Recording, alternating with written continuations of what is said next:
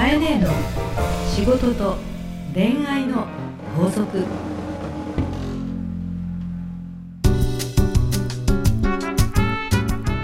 番組ナビゲーターのナグーです。カエネーの仕事と恋愛の法則。第51回始まりました、はい。えーそれではカエネー今週もよろしくお願いいたよろしくおします願いいたします。11月20日ですか。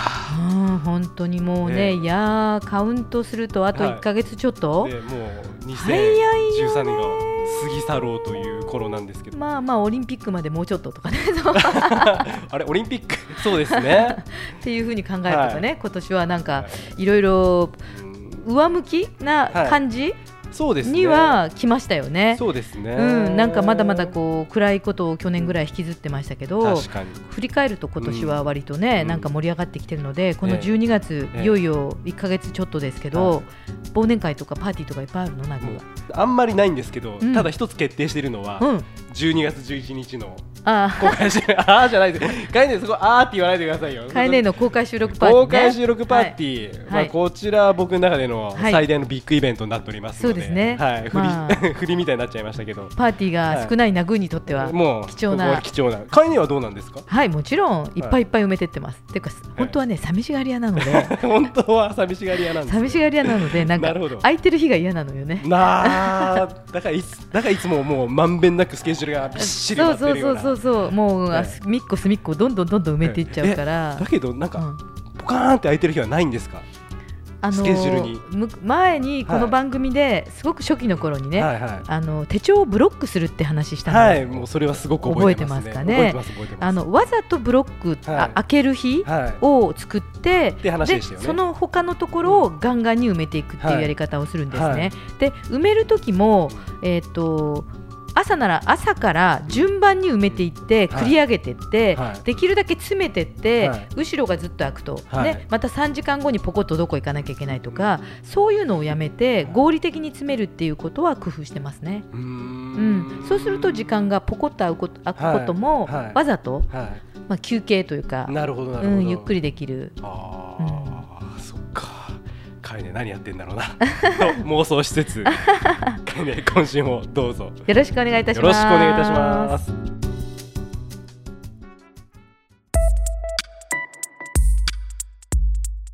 さあ今日も皆さんから届いたメッセージをご紹介していきたいと思います今日は、えー、チャーさんはい、アルバイトをしている30代の方ですね、はい、男変えね性、女性どっちかわかんないね。そうですね、ん多分あの男性かなっていう感じはするんですが、えー、かえねこんにちは。こんにちは。いつもアルバイトへ行く途中に聞いています、うん、えー自分はミュージシャンを目指しているのですが、はい、どうしても年齢が気になる年頃になってきました、はい、ちなみに今33歳うん、やりたいことは紛れもなく音楽です。かっこいいね。まあえー自分の性格的にも、うん、会社員にはとてもなれそうにありません、うん、えー親からもいろいろ今つつかれてうん。ちょっときつい感じです、うん、えー希望と現実はちゃんと線引きした方がいいでしょうかというですね、うん。まあ、揺れるチャーさんのお悩みなんですけど、う んはい、あのー何度かねこの番組の中でこういう相談、で私の、そうですね。やっぱ多いですね、うん、弟がミュージシャンだった、ミュージシャンですそとうなんです、ねいうのはお伝えしたと思うんですけども。パンクロッカーとうん、パンクロッカーのボーカリストなんですけど、かっこいいうん、あの彼もずっと夢を追っかけながらもうはい40になりまして、えで結局メジャーデビューはしてないんですけれども、はい。今ちゃんとあのビル清掃とか、はい。お掃除の会社で、うん。えー勤めながら朝から晩,、うん、晩まではい。お仕事をして、うん。お給料もらって、はい。えそして夜はうん。常にあのライブハウスにいたりとか、うん。えーそれこそ寝ないで夜音楽をしては、うん。朝ちゃんとまた早朝から起きてはい。っていうのをずっと生活してます。ということでですね、はい。あのまあチャーさんまずですね、はい。年齢が気になる気にならないというよりも、はい。特に今の時代って、えいい音楽いいミュージシャンの質であれば、別に YouTube に上げてもいいし、ね。ねあのライブをそのままあうん。の動画配信できるっていう、はい。技術的なツールもたくさんあるから、はい。ご自身がしたい音楽をうん。年齢関係なく、うん。どんどん発信していけばいいと思うんですね。うん。であのできる時間をちょっと上手にしながら、はい。そうは言っても私は二足のわらじもはい。あってもいいんじゃないかなと、まあ、さっきの弟の話じゃないんですけど、ええ。一日中くずっとじゃあね、はい。音楽に携わる、うん。えー仕事でも構わないので、はい。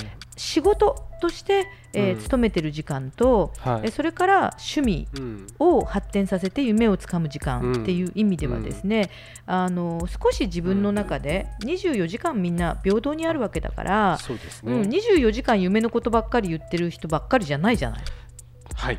そうだと思います。うん。はい夢を追いかけながら、うん。あのアルバイトをしてるって書いてあるので、はい。あの音楽に近いところうん。の、そうですね。うんお仕事をなさる方がうん。いいと思います。確かに。うん、よく私はですね、ええ。あのこの彼の年齢じゃなくてもはい。え夢があるんですって言われたら、はい。例えば子供さんを育てて今は何もできないけどママなんですっていう方に、ええ。じゃあ将来何になりたいのって言うと、はい。例えば、うん、花屋さんをやりたいとはい。言われたら、はい。少なくとも花屋でパートしなさいと。うんうんうんううんん、あの雑貨屋さんをしたいって言われたら、はい。少なくとも雑貨屋さんに勤めなさいと。うん。うん、で少なくとうん。もその商売の、うん。えー裏側をうん。ちょっとずつ知る、そうですね。うん、という世界に近づいておく、要は金を稼ぐっていうだけじゃなくて、はい。夢に近いところで就業する、うんわかります。そうすると、はい。あの関係者も多いしそうなんか人脈も作れねそうそう人脈も作れるし、ええ。あの発掘してくれる人たちもいるわけですから、そうですね。うん。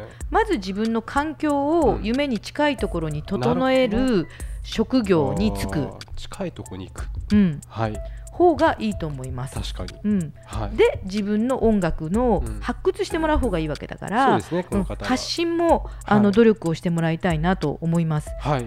であの今は本当にいつも言いますけど、はい。便利な時代になったので、ええー音楽を支持するこの方の曲を、もしくはどういう、うん。ギターなのか、うん。あの歌手なのかわからないですけど、はい。支持者、えうん。うん、あお前いい音楽するなと言ってくれる支持者をやっぱり、うん。あの見つけることが、はい。とても重要だと思います。うん。今はあのツイッターでもツイキャスって知ってますか？えツイキャス、ん。すいません。時代遅れあのーでわからないです。ライブで、はい。今ここでナグと私が喋ってるものをそのまま放送する。はああそんな音ことが声でできちゃうんですよ。あそうなんですか。画像も。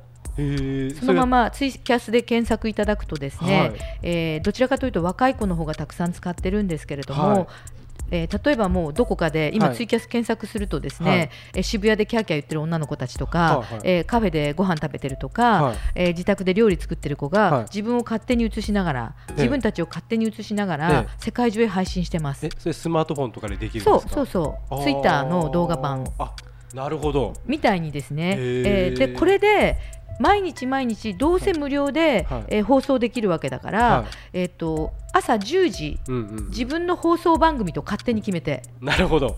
ね？いいですね。いいでしょ、はい。ま、毎朝10時、うん。私の時間と決めて、うんうん。毎日、うん。こんにちはまるまるです、はい。夢はアナウンサーです、うんうん。ね？今日のニュースは、うんってやってることか。はい。そうすると、はい。ツイッターなので、うん。聞いてる人のいいねといいねじゃないね。これフォロワーですね。コメントもはい。ガンガンにつくんですよ、なるほどでね何人が見てるかが全部わかる、うん。そうなんですよね。うん、そうやって、えーどんどんファンを作っていって料理番組を配信してる人とか たくさんいるんですよ。広がりますね。うん。でまさに口コミュニティですよね。この世界も。うん、うんとか今はねあのちょっと話がそれますけど、はい。行政の人がね、はい。えー例えば県のはい。コマーシャルとか、はい。PR の宣伝のええ。番組をはい。YouTube にどんどん流して、はい。えーどこの県が人気でうん。100万回以上ダウンロードされたとか見られたとか、うん。そういうふうにいくらでもメディアってあるわけだから、うん。あの前回と昔もこの話したと思うんですけど、はい。えー夢を追ってる方はですね、お仕事しながらうもん。発信を忘れずに、うん。まずは評価される仲間たちを見つけていくことうん。があのメジャーデビューしていく道なんだなと思います。そうですね、うん。まあ、やっぱり最近カエネの言葉でも多いんですけど、うん。やっぱり今のインターネットの時代、うん。YouTube であったり、うん。そのツイキャスであったり、うん。本当今のこう最先端というか、うん。そういうものを使っていただきたいなと、はい、ぜひ思いました、はい、ではカエネ、えー今週の法則をよろしくお願いいたします。はい。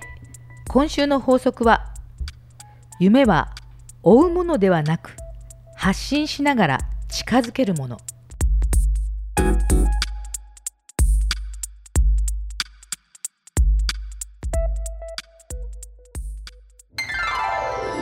大人のファッションコミュニケーション。講座。大人のファッションコミュニケーション講座。今週はファッションのプロファッションスタイリストジャパンの西岡長政さんにお越しいただいています。今日もよろしくお願いいたします。よろしくお願いいたします。はい。えーと、この時期ね皆さんおしゃれをしたいと思うんですけれどもデートに勝つための問い合わせがたくさん増えています、はい、えー、早速です、えー、かんちさん会社員さん今日男性だと思いますねこの方、はい、読みますね、はい、この前同僚の女の子と初めて遊びに行ったのですがちょっとお茶をしている時に「カンチはいつもスーツかっこいいけど私服は微妙」と言われちょっとショックでした。好きなだけに2倍ショック。でもさこういう人多そうですよね。男性はほら会社行く時みんなスーツですから、ねなんか会社の運動会とかスポーツ大会とかバーベキュー大会見たらええー、みたいなことってありそうですけど、いやもうこういう方かなり多いみたいですよ。えー、けどこれちょっとショックでした。好きなだけに2倍ショックってこれ面白いですね。ちょっとショックで2倍ショック。結構辛かったと思いますよ。いや僕自身もやっぱりこう、うん、スタイリストになったのも実はね女性陣からダサいと言われた一言からですから、へえ、西岡さんもそういう時があったんですね。いやもうこれいくつぐらい？学生の頃ですか？ら15とかですか？へえダサいって言われたダサいって聞こえちゃったんですね。いやその言われたんじゃなくて聞こえた。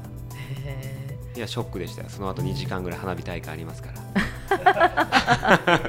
いや本当に。それを聞いた後の花火大会花火も見ることはできませんね。いやもうもう動揺しちゃって。動揺しちゃって。もう辛かったでそこからファッションを勉強なさったんですか？そうなんですね。もうこんな気持ちになりたくないって言って、うん、だからもう本当幹事さんの気持ちよくわかります、うん、これしんどかったと思いますよ。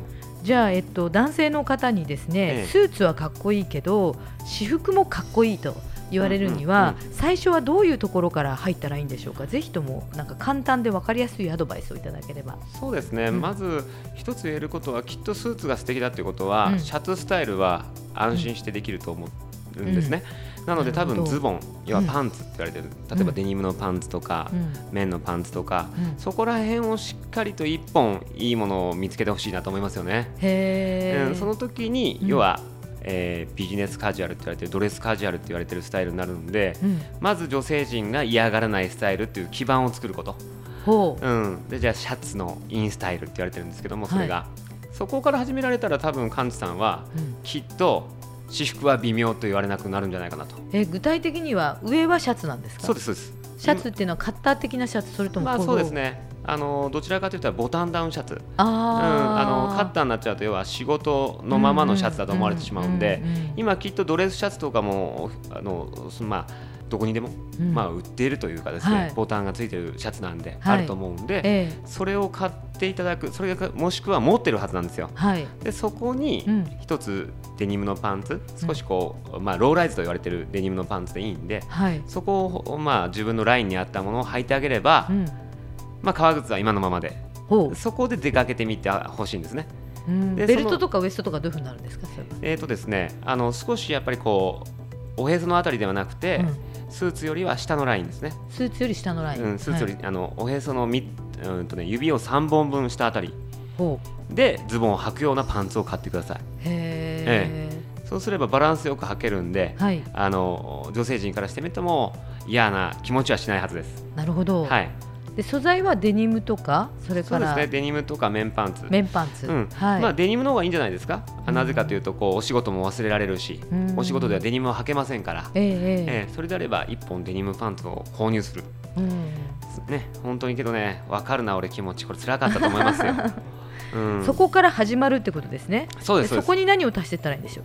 そこでそこからやっぱりそのなんていうんですかね、そこからちょっと難しいと思うんで、うん、まずそこから、うん、でそこからそそのデニムパンツを履いてもらったら、うんそうですね。写真送ってもらいましょうかね。それ送ってほしいね。ね、店舗でね。ね、カンさんね、これ僕と同じような気持ちになったから、うん、僕に会いに来てください。本当に。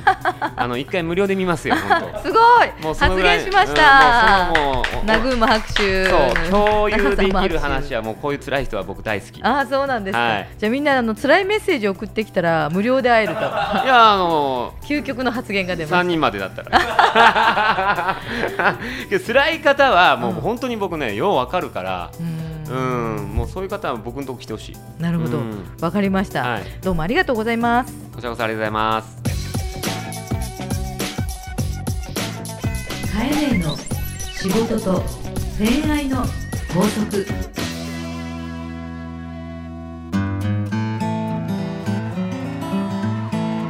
番組からリスナー皆様へのプレゼントです、はい。えー今日は抽選で 3名の方になんだか CD, CD ということなんですこれどういうことですかかえね CD あのですね今日 僕推しナグ推しで、はいえっと本当にいいのこのプレゼントでと思うプレゼントを、はい。まあ本人に黙って出そうかと思ってるんですけど えっと今日ねあえ。えの質問でチャーさんが、ええ。ーミュージシャン目指しているということでね自分は夢とお仕事とね、頑張りますという、うん。でも線引きした方がいいですかということで、ええー私の弟下の弟がですね、パンクロッカーで、社長ですよ。あの射撃の社にはい。跳躍の長と書いてそう。社長っていうですねカエネの弟さんがやられているそうですね。パンクロックバンド、はい。えーカウンターブロー。カウンターブロー。これかっこいいんですよ本当に。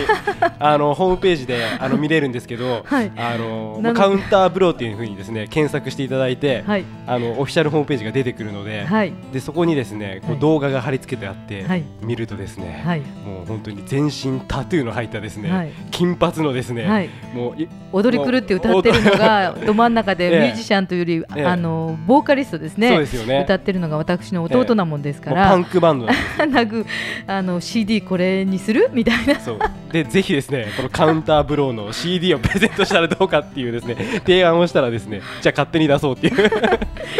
本人に連絡つかなかったんですけど、ええきっと在庫あるでしょうということでですね。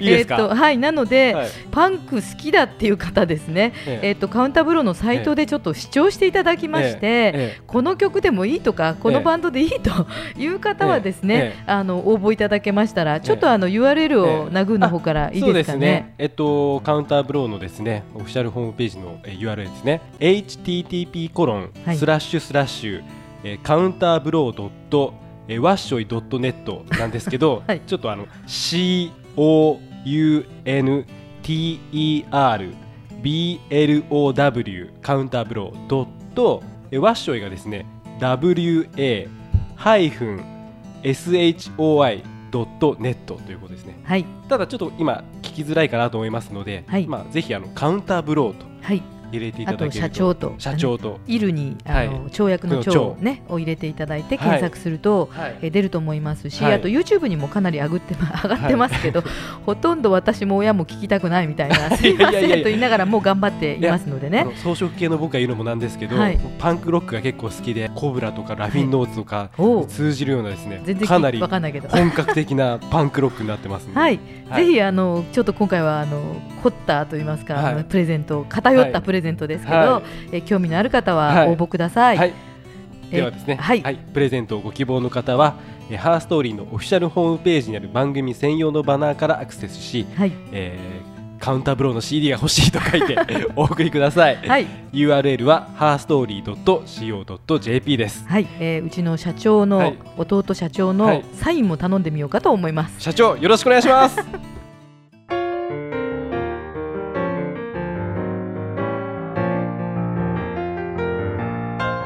さてエンディングのお時間です。かえね今週もありがとうございました。ありがとうございます。えーまあやっぱりですね、うん。カイネの公開収録パーティーセカンドが、はい、えー12月11日水曜日近づいてきましたので、ええ。ちょっと改めて詳細をお伝えしてもよろしいでしょうか。はい。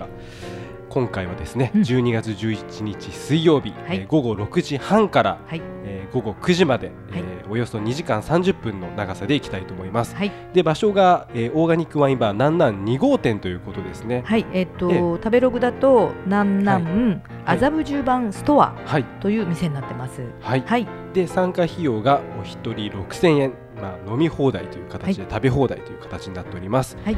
で、えー一応15名様はい。というところで設定されておりますので、お早めにはい。チェックしていただければなと思っております、えー参加ご希望の方はハーストーリーのオフィシャルホームページにある番組専用のバナーからアクセスしお名前と連絡先を明記の上お送りください。はい、えー URL は herstory.co.jp herstory.co.jp です、えー会場の都合もあり、えー定員を超えた場合は、えーお断りさせていただく場合がありますのでご了承ください。はい、早い者勝ちでね、もう、はい。あのかなり応募が来てるようですので、はい。よろしくお願いいたします。はい、で今回はですね、まあ、新たな仲間を迎えて、うん。えー中さんとはい、あと西岡さんも迎えて。